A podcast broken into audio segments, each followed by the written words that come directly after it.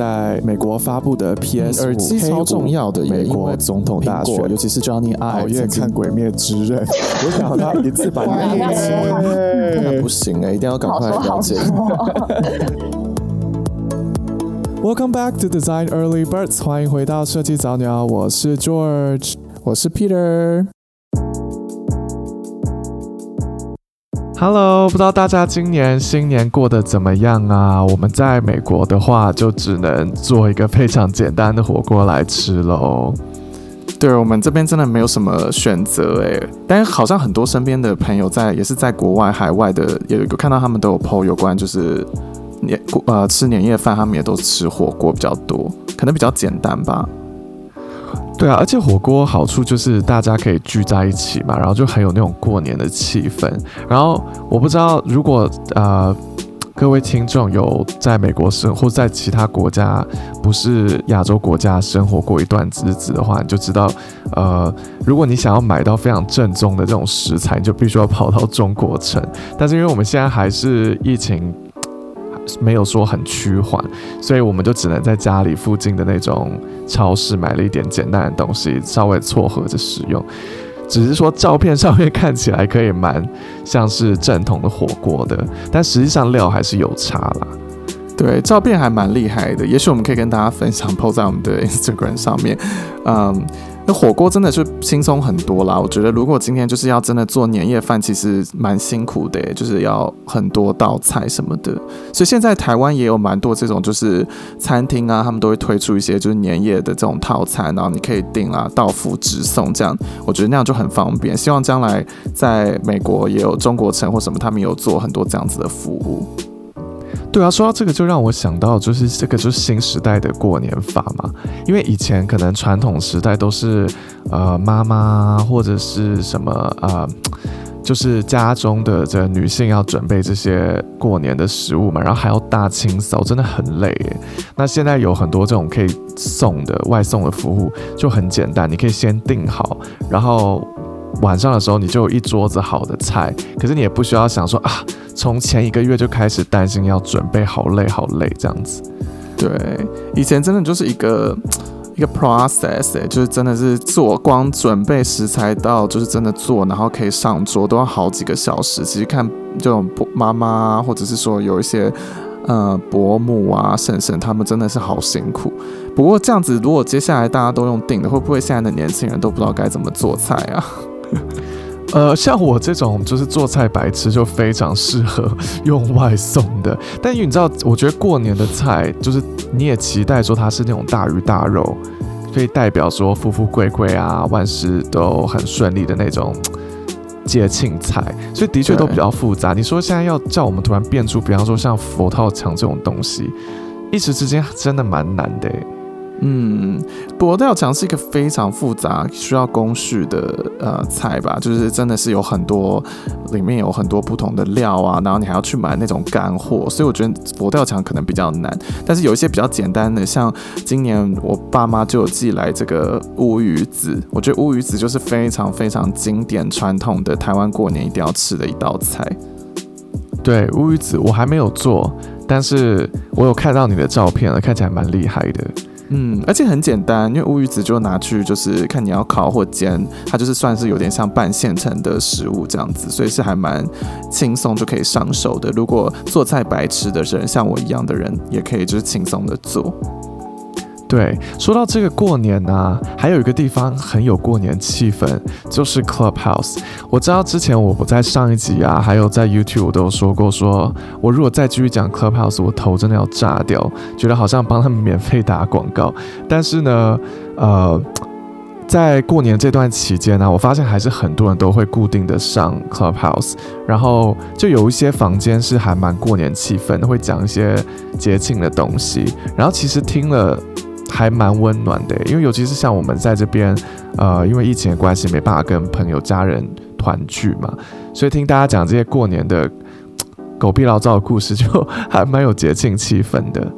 哦，真的哦，因为我我我有点 miss out 了，就是没有听到 就是这个，因为我最近 Clubhouse 我那个通知推播没有关掉，然后我就是每一天都收到很大量的 Clubhouse 的讯息，然后我都觉得有点多到我无法 handle，所以啊、在过年期间听起来大家好像有都有上 Clubhouse，这样子真的还不错诶。对啊，其实我也是因为我中间有一段时间也觉得说我有点想停下来一下，因为到后来有点就是好像 FOMO 症。就 fear of missing out 有点烦了，就觉得啊，好像如果每一天不上个几个小时，感觉会有很重要的对话会错过。但后来我就发现，说我因为这样子导致我一事无成，我可能已经预期好做的事情都没有办法好好的做，所以后来我也就是减少上。但是呃，有的时候我会被一些好朋友，呃，也是非常 FOMO 症的人拉进去，说，哎，你要不要来？就是参与啊，或者讲啊，或者是就来听听看这个很有趣的话题，这样，所以我觉得被他们拉进去。对，你最近是不是有当主持人的经验？要不要跟大家分享一下？嗯，我其实之前我跟啊、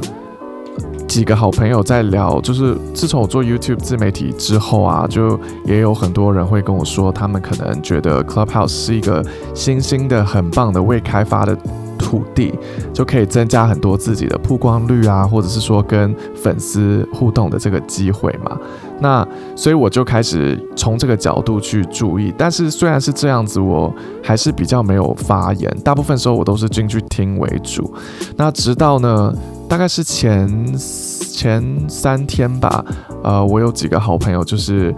他们原本是想要用一个闭锁的房间来聊一些自己的私事，因为 Clubhouse 它的音质还蛮好的，所以我们比起相较用 FaceTime 嘛或什么，就觉得那不然干脆来用 Clubhouse 好了，而且用了可能还不会错过，就是 Clubhouse 其他的房间就可以还是收到这种推播，然后随时你觉得想离开就赶快离开去别的房间这样。结果后来我们。啊，在这个封闭房间聊一聊之后，就觉得，诶，这个话题会不会别人也有兴趣啊？抱持着是那种随便试试看的方式，把房间变成开放，就没想到还真的就会有一些啊不认识的朋友加入，然后大家都还蛮踊跃的发言的，就很愿意跟其他人互动，所以我就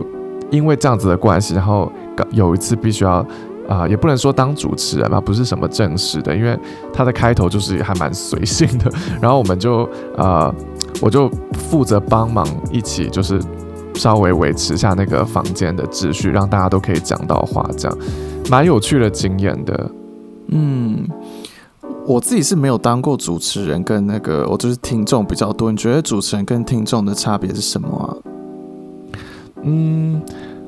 听众的话，呃，你基本上就是你有点像是在参加一个会议啊，conference 或什么的，你就是坐在下面这样子被动的听嘛，然后你可以就是仔细听完别人讲的事情之后。你如果真的有想发言的，你可以再主动的发言，所以你的控制权是很多的。然后你也不需要担心说可能现场会走钟啊，时间会过长啊，或者是有些人讲话没办法讲到，呀，有些人想讲话讲不到啊，或者有些人讲太长偏离主题什么的。可是如果你是你要主持这个秩序的话，你就必须要确定这件事情，然后。我真的那天在在弄那个那个房间的时候，感觉就有点像是在工作。在工作的时候，比方我们主持一个会议啊，像前两次我们有讲那个 design sprint 嘛，就有点像那样。就你在主持会议的时候，会突然觉得说，哎，有人是不是没讲话，或者是说啊偏离主题了，要赶快拉回来，不然等下只剩二十分钟。所以你的心情是忐忑的，然后你可能要必须要有很强，怎么讲，很集中的注意力。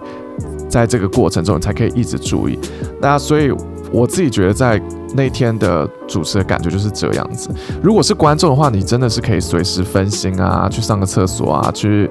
拿包零食来吃啊，就都完全没关系嘛。所以我觉得他要求的这个集集中力是差很多的。嗯，可以想象诶。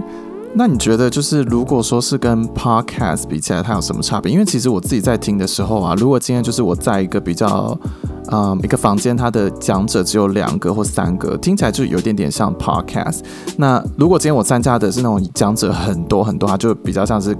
那个集体的聊天。所以我我在想，你觉得像你自己现在有做就是 podcast 吗？然后呃，你在做就是当主持人的 Clubhouse 的时候，你感觉上他们两个之间有什么什么差别？嗯嗯，Clubhouse 的话，可能因为我们那一天真的是。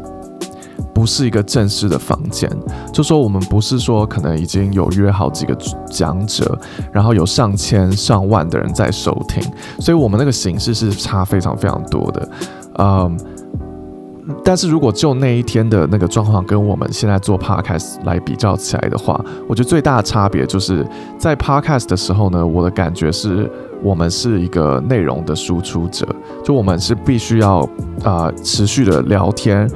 啊、让那个听众听到我们我们想要表达的东西是什么。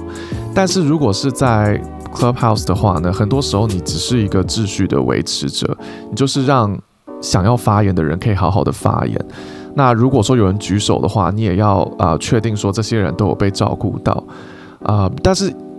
它这个跟可能有一些房间不一样，有些房间是可能真的就是它有点像一个 panel 这样子，就只有六个人，就固定只给这六个人说话，那就比较不会有所谓的这种互动的状况。在这个 panel 里面，你还是要主要是当内容的输出者，所以我觉得有这个差别。所以也许应该要更准确的说，就是呃，Clubhouse 它的内容的形式表现的方式可以很多种。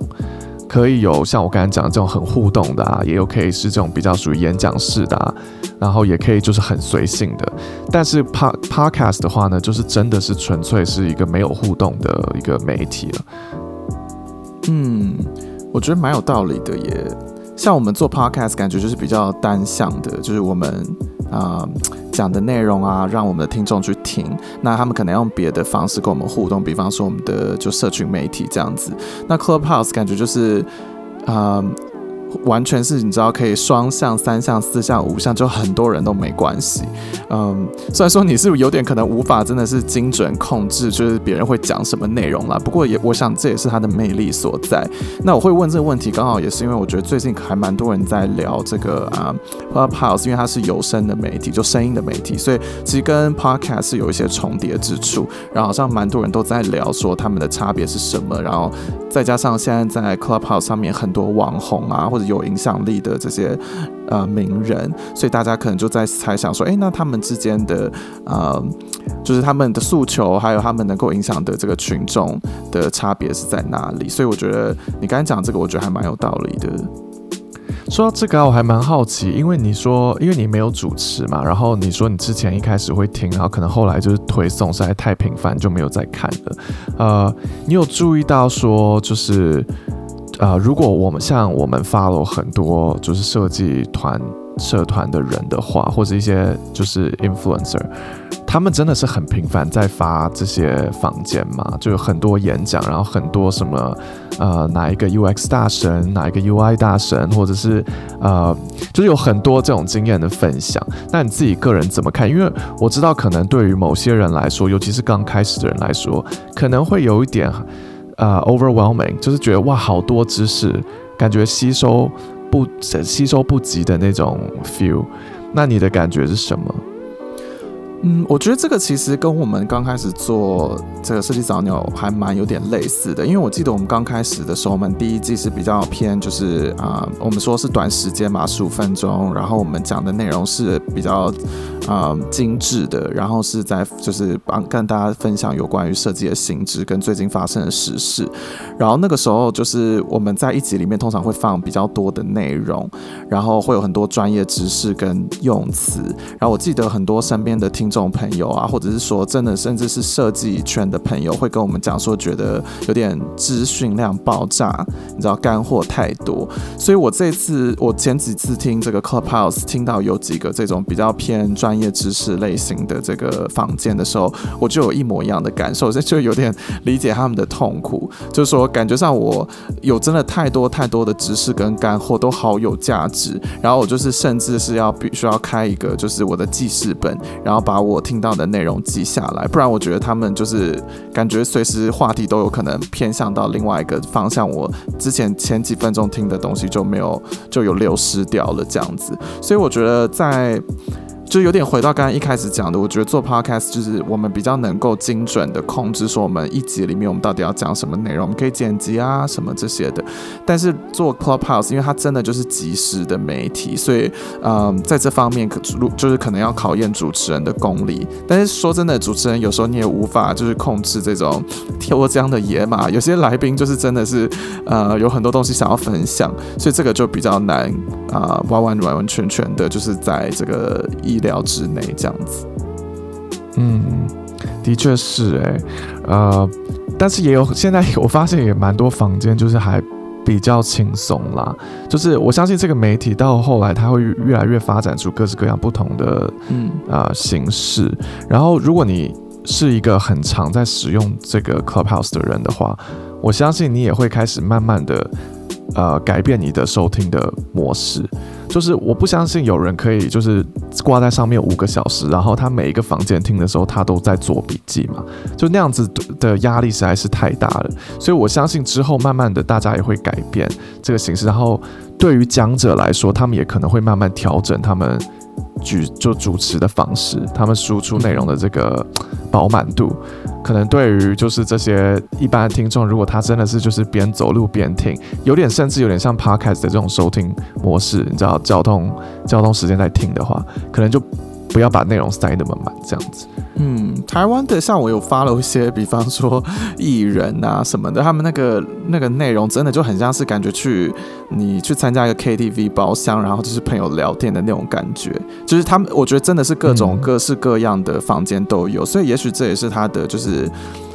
就是吸引人的地方，因为真的是很符合不同的观众，你到那里你都可以找到你想要的东西。对，说到网红啊，因为刚才有讲说，就 Clubhouse 上面有很多网红嘛。最近台湾的网红界也不安宁，真的，这个事情真的是很大哎、欸，感觉上就是，嗯，啊，真的觉得人红是非多。不过这个事情真的是，啊、我觉得要讨论也是不容易，因为我觉得啊、很多事情都是这种感觉是在，呃，背后的。真的是事事发的那个人，他最了解到底发生什么事情。我相信你要讲的应该就是这个艾丽莎莎跟苍兰哥的这个 大战的事情吧？对，而且再往前推还有鸡排妹，对不对？就我觉得这个，就好像最近台湾的呃，的确是网红界真的很不安宁。然后艾丽莎莎跟苍兰哥的这个事情呢，真的是真的是有种。我觉得有点雾里看花，而且让我想到我们之前曾经有聊过，呃，那个木棉花的事情嘛。嗯哼，他，哎，我现在突然之间想不起来那个网红叫什么名字，啊、呃，钟明轩，对，钟明轩跟木棉花的事情，对对对，就让我突然想到这个，然后我发现，这先不管吵架的内容是什么，我觉得现在的现在人真的很有趣，就是说。呃，吵架是这样隔空对骂的这种状况，因为以前还没有所谓社交平台啊，或是这种网红平台的时候，如果你真的对某些人讲事情不满，你想要他修正的话，是不是会就是私底下联系啊？嗯，应该会吧，会打电话讲，或或是说直接上法院，就是可能至少人要就是面对面的这样子讲，应该不会是像就是像现在这样子，就是丢在一个公开的平台这样子。对，因为这个我现在讲的这件事情没有要，就是说是谁对谁错，这个是先不管内容的呃是非，只是先讨论这个行为上面的状态。就我我就突然觉得说这件事情很有趣，因为呃如果要说在美国这边有类似的事情的话，之前也有一个啊、大概是两年前，没有到两年前还是一年前，那个美国。最红的前五名吧，我不敢说最红，在前五名的美妆 YouTube 的那个网红叫 James Charles，他也遇到类似的状况嘛。他跟他的最好的朋友之一，也是一个 YouTube 的美妆博主，就在里面吵一些呃什么赞助不赞助啊，有没有互相支持对方品牌的这个事情。然后最后真的是隔空在 YouTube 上面这样每天各出一个影片对骂，然后每一次影片都是上百万观看，然后每一天呢各自都掉可能。十几万粉丝这种的很夸张，然后到后来就是一直要闹到说彼此要拿出证据，就是说 receipt 对不对？收据来互相比对，到底谁说的才是真实的事件这样子。然后我就因为看了那个艾丽莎莎的那个啊、呃、影片，我就真的是让我回想到这件事情。当然，他现在又有这个道歉影片嘛，那这个道歉影片也是就是。跟这个美国的这个事件是如出一辙，所以我就觉得真的还蛮有趣的。对啊，我觉得真的是，我觉得真的各说各话啦。然后，而且我觉得很多事情真的雾里看花，所以我们真的就是觉我我的一个感受就是人红是非多。然后我觉得。我看到他们最近好像就是有去起底艾丽莎莎，然后这一光这一先不管说事情大家到底是真相是什么，我觉得这件事情真的蛮辛苦的，就是感觉上你只要人红，大家就会去调查你的背景，感觉你就是身世不能有任何的污点，或者是说你只要说你你家里是比较显赫，大家就会说你靠家里，然后如果你真的是反正 anyway，我觉得就是感觉上你。只要人了一红，然后大家就会开始就是去挖掘你的一些，就这个挖掘的这个行为呢，我都不知道到底是正向的行为还是负向的行为，到底是说真的是要去找证据呢，还是说真的只是想去就是就是好奇心杀死猫的这种感觉？对，之前。就很好笑说这件事情，因为现在不是我也开始做那个 YouTube 嘛，然后呢，当然因为 YouTube 这平台很公开，所以就会相较于比方说像是 Podcast 来的，呃，就是扩散率来的快很多，我们。Podcast 的，的收听数跟 YouTube 跟我的 YouTube 比起来，像我们 Podcast 做了三四个月，可能才达到某一个数量，但在 YouTube 可能不到一个礼拜就可以获得，因为它的公开程度真的差很多，然后这成熟度也差很多，所以那个时候呢，就有好朋友跟我讲说。哎、你真的要小心啊！你以后到时候被黑，就是不知道我的心脏够不够强，到时候有人要挖我的底。然后我就想说，OK，首先我并没有红，好不好？这个红人红是非多这件事情根本没有办法套用在 我的身上。但我也就是他讲的这个时候，我也是，当然第一个反应就是，的确是会有一点点觉得说，哎、小担心会不会被起底啊，被人家挖。但是想想我就觉得，哎、我也没有事情可以挖，就我还跟那个朋友讲说，诶，那个，那以前成绩很烂，算是就是算是一个污点嘛，我会被挖出来。以前在那个以前我们念大学的时候，差点要被二一退学，这种算是呃，这算是污点吗？就我当然觉得我自己有很好解释啊，比方说我那时候就是后来。不想要以那个为未来的专业嘛，想要走设计这条路，所以觉得有点自暴自弃，放弃不念书，对吧？但是这这也让我想到说，你刚才讲人红是非多，就是做这种公开性的媒体啊，就是你的、你的、你的脸、你的整个人，就是曝光在所有人面前，所以呢，这个被被攻击是被公开的做评论，真的是很难避免的事情。但是我觉得。这句话从观众的口中说，你本来就应该要被评断，你本来就应该要被攻击，你本来就应该要被放大镜检视。我觉得这样子的这种理所理直气壮的这种反应呢，有时候也会让人就是蛮无言的。嗯，因为这样子的话，感觉就可能大家都不敢当网红了吧，或者是说大家都会觉得说，哎呦，如果将来哪一天我就是想要变成有影响力的人，然后只有其大大家看我，就会觉得说，哎，你凭什么？这样子可能也是一个不好的循环，所以我可以想象，就是就是大家都在一个这个位置是很难的，然后有些人的可能心态不是说是很好的，所以我觉得就是说。这些网红，然后被起底啊，甚至就是连父母都被骚扰什么，我觉得真的是看起来是有点难过。就觉得如果将来将来我也是如果我想象，如果我是网红。我就是被骚，我家人被骚扰，我也会觉得很难过。所以，光这一点上面来说，我是觉得说，大家就是还是要给他们一条生路，就给他的父母啦。那他自己到底是怎么样？我觉得这个事情就是每个人有自己，你知道言论自由嘛，你想要怎么讲就怎么讲。对，但是我觉得这个这个事件让我们就感受到最最近这个自媒体啊，还有在做这个自自己品牌的一个就是的一个力量，因为真的像他像这样一个这样种。百万网红登高一呼，就有这么多的人会去听他的内容，然后甚至是说会上社会新闻，就代表说，如果他今天讲了一些这种比较呃敏感性的东西，那收听的人如果没有真的很仔细去筛检它的内容的话，其实的确是有可能会被影响的。所以我觉得这个今天我觉得聊到这个事情，我就突然感受到说这个。影响力是一件非常大的事情，对，是，啊、不过我是觉得说，也是真的，就是人没有完美嘛，人不可能就是百分之百说任何事情都没有做错，就因为你现在站在那个位置，你就是，我觉得人有影响力的时候，的确是应该要谨慎，但是不可能说你没有。犯任何一个过错，比方说像我就现在就想到，比方说我们之前有啊、呃、做一集是在讲黑五的推荐嘛，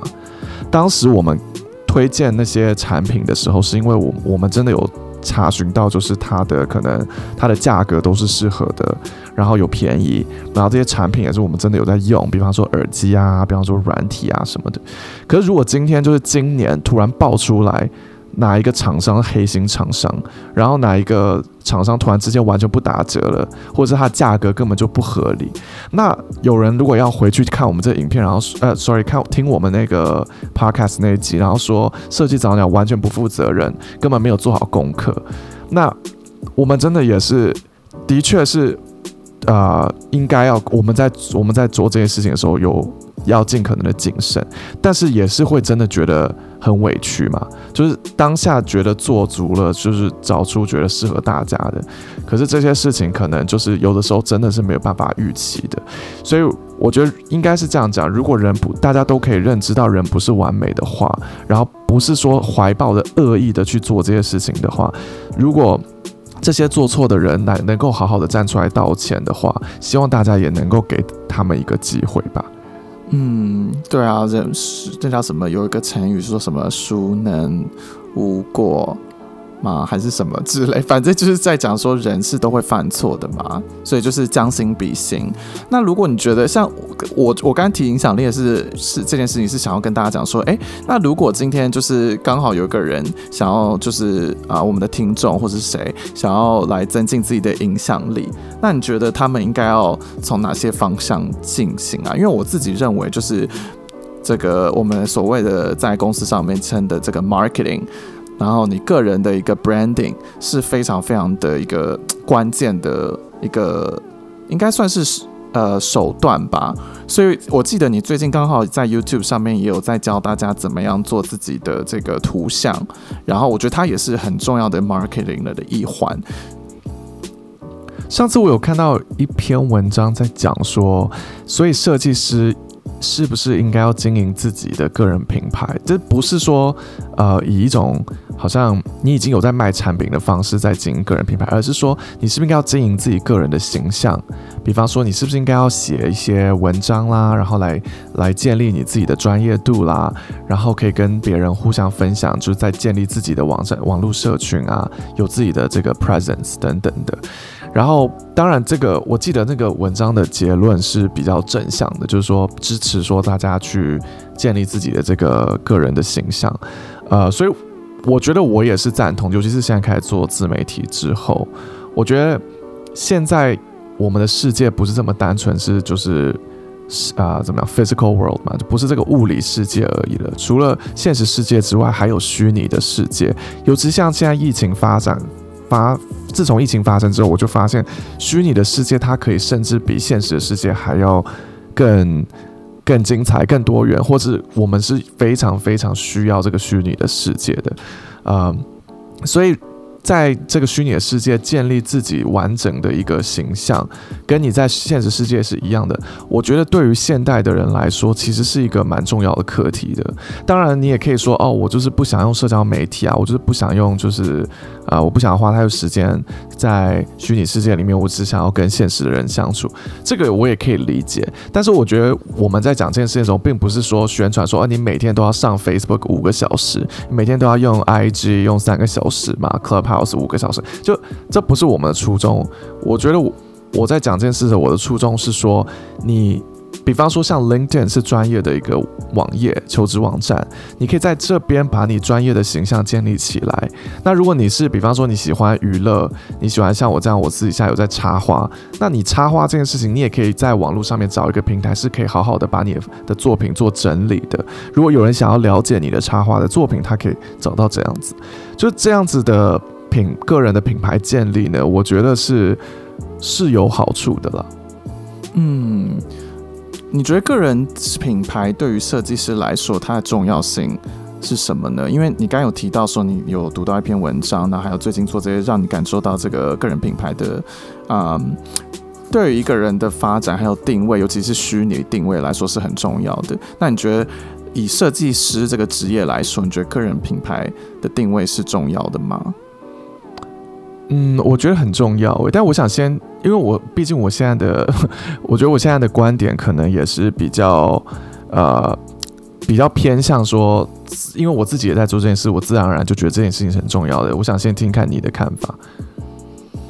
嗯，我觉得真的是应该是要看在于说你想要做什么样子的设计师，因为我觉得如果说是啊、最直观的来说，你要当一个 freelancer 的话，freelancer 在你就要很建立起自己的品牌嘛，因为你必须要透过这个你个人的魅力啊、个人的作品集去寻找你的客户。那所以在这个以这一条直直牙的这个走向来说，我觉得这个人品牌就非常重要。假如说我是一个 freelancer，然后我专门是做插画，那大家可能就想说，诶，那要找 Peter，Peter 的插画的 style 是什么？哦，是这种比较几何型的图像，然后呃很平的颜色，然后很鲜艳的颜色，是这种大胆的比较现代的样子。那他们如果有这样子的需求，就会找到我。所以我觉得以这个角度来说的话呢，这个个人品牌应该是会蛮有帮助的。那呃，如果有些设计师他是比较喜欢，就是说在很大的这样子的一个团队里面呢，做他自己单独的工作，然后比较有点像是这个呃支持 support 的角色的话呢，那我觉得也许这个东西就不是那么的重要。所以我觉得真的是看就是每一个人他自己未来职涯的发展，所以也许在这个方面会有一点点不一样，这是我的看法啦。哦，对，还蛮有道理的。嗯，我的看法其实是跟你类似，但我可能会更推进一步说，其实我觉得个人品牌的这个建立不是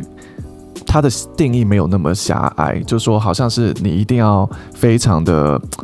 怎么说，像孔雀一样让大家看到你的存在。它个人品牌的建立，我认为并不是只是说增加你的能见度，还有就是确确立你的这个专业度跟。啊、credentials，怎么说？就是你的，呃，你的就是你人家对你的这个信赖感。啊、如果是 freelancer，像你刚刚提到的话，当然，我觉得这个就是本来这个这你做这件事情，它就可以帮助到这两个方向。那如果今天你不是，你只是想要加入一个团队，做一个支持者角色，那我想要讲的就是说，啊、如果说你。今天不是要一直待在同一间公司，你未来可能想要换不同的公司，或者是说你可能想要做不一样工作转职等等的，那其实你都必须要重新的去让别人来认识你。这样子认识的过程呢，很多时候就是在我们现在这个现实社会啊，老实说就是讲得很明白一点，就是如果你不是为了大公司工作，你的公司并不有名，或者是你现在的。职位并不显赫，你不是来自于大公司，然后你不是你不是什么呃管理者，或者你不是一个资深的被，你不是一个资深的职位的话，你所说的话是不会有太多人所相信，或者甚至想要听的。所以啊、如果你可以在这个数位的世界里面呢，慢慢的建立自己的一些。呃这个专业者专业的信赖度的话，那其实我觉得，当你要转职，或者是你要甚至要转这个不同的领域的时候，他都可以很明确的帮助别人来了解你这个人啊，所以。这个是我觉得很重要的啦。之前我们还有跟我之前还有跟一个朋友有聊到，就是有关于这个线上课程的事情。那他是对于要开线网络上的这个设计线上课程很有兴趣。然后我记得他就说啊，可是 George，我谁要听我讲话呢？对不对？那我是他的朋友，我当然知道，就是他是一个非常有才华设计师啊，有很多经验可以跟大家分享。但是他问我这个问题的时候呢，其实我我的答案就是是。的确是比较负面，但是我觉得也是很现实的，就是的确是没有人要听你讲话，因为如果你现在不是为了这个大公司，他是在就是 Fan 其中一个大公司工作，如果你现在没有这个公司的帮你背书的话，请问你跟其他路上的一般的设计师有什么差别？或者是如果你没有身上的这个头衔，资深的头衔的话，那还有人会相信你吗？可能没有，那人家要相信你的原因可能是什么呢？可能就是你在这你过去工作这几年来累积的人脉，你在你在这个虚拟的数位世界里面，你所曾经累积的这些产出，那些东西就是会跟随着你的。所以我觉得建立自己的品牌这件事呢，如果我们能够广义来看的话，我认为它绝对是啊、益处多于坏处的。嗯。这样听起来，其实广来像你刚才讲的，我觉得广义的这个建立个人品牌，包含你自己做作品集，其实它就是一个一个建立个人品牌的一个过程嘛。所以我觉得，呃，能够尽量建立自己的这个啊、在数位媒体上面的一个就是立足点，我觉得是还蛮好的。而且说真的，如果大家 Google 就可以找到你的将来潜在的这个啊。怎么讲？公司啊，或者是在找工作的这些猎头的人啊，他打你的名字，也许就会找到你了。所以我觉得这个，不管你今天在哪边工作，或者是说你未来目标是什么，我觉得应该都是有蛮大的益处的。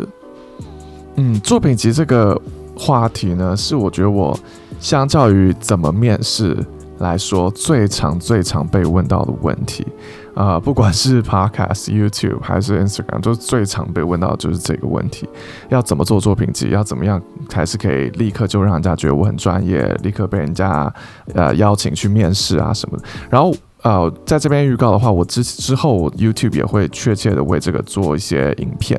啊、呃，因为我相信这个真的是大家都很好奇，然后需要。需要回答的问题，所以我会针对这个来尽可能的看怎么帮助大家。嗯，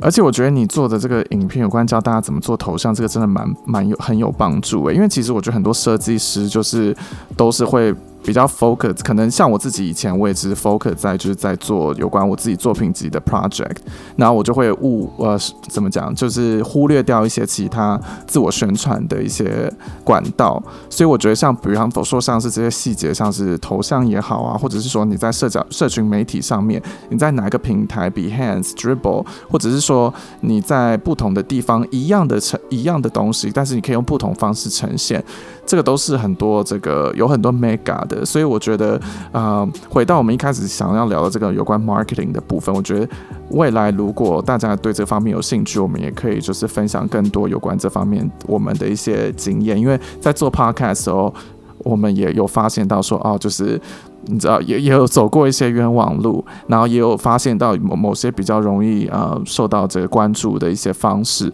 所以我觉得这些都是可能大家会想要听到的一些内容。如果你们想听，就敲完喽。对，而且那个说到那个修图，就是个人照这件事情，你还可以用在交友网站呢。因为我还有朋友跟我讲说，诶，他看完那个影片以后，就是开始狂修自己的交友网站的个人照，所以他还有这个另外一层用途。对。好，那我觉得我们今天就先到这边喽。希望大家新年都过得很快乐，然后祝大家这个新的一年二零二一年能够非常的顺利，然后身体健康，万事如意，找工作，呃，这个在职涯上面呢都非常的顺利。嗯，新年快乐喽！那我们下次见，拜拜，拜拜。